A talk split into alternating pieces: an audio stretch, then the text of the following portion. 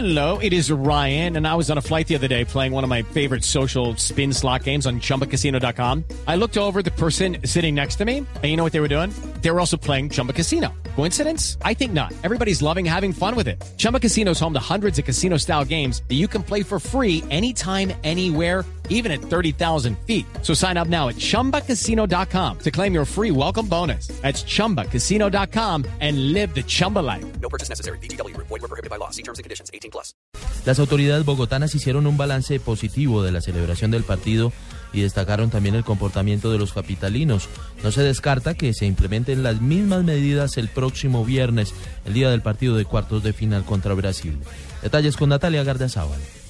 Las autoridades locales felicitaron a los bogotanos por su comportamiento en la celebración del triunfo de la selección Colombia ante Uruguay. El alcalde encargado, Ricardo Bonilla, entregó el primer balance donde se registró que en un hecho aislado a la celebración dejó a una persona sin vida. Con carácter mortal se dio fue en el municipio de Suacha. Está totalmente demostrado que fue un acto de sicariato, que un sicario en una moto baleó a tres personas en el barrio Los Olivos de Suacha y que la persona que murió llegó sin signos vitales al Hospital Pablo VI de Bosa. El alcalde encargado reveló además que hubo cinco heridos, uno por arma de fuego, cuatro por arma blanca, quienes fueron trasladados a los hospitales de Bosa, San Rafael y Meisen. 323 personas conducidas a la UPJ, 274 riñas, 361 botellas de licor incautadas, 10 toneladas de espuma y harina. El cierre de dos establecimientos por violación a la ley seca,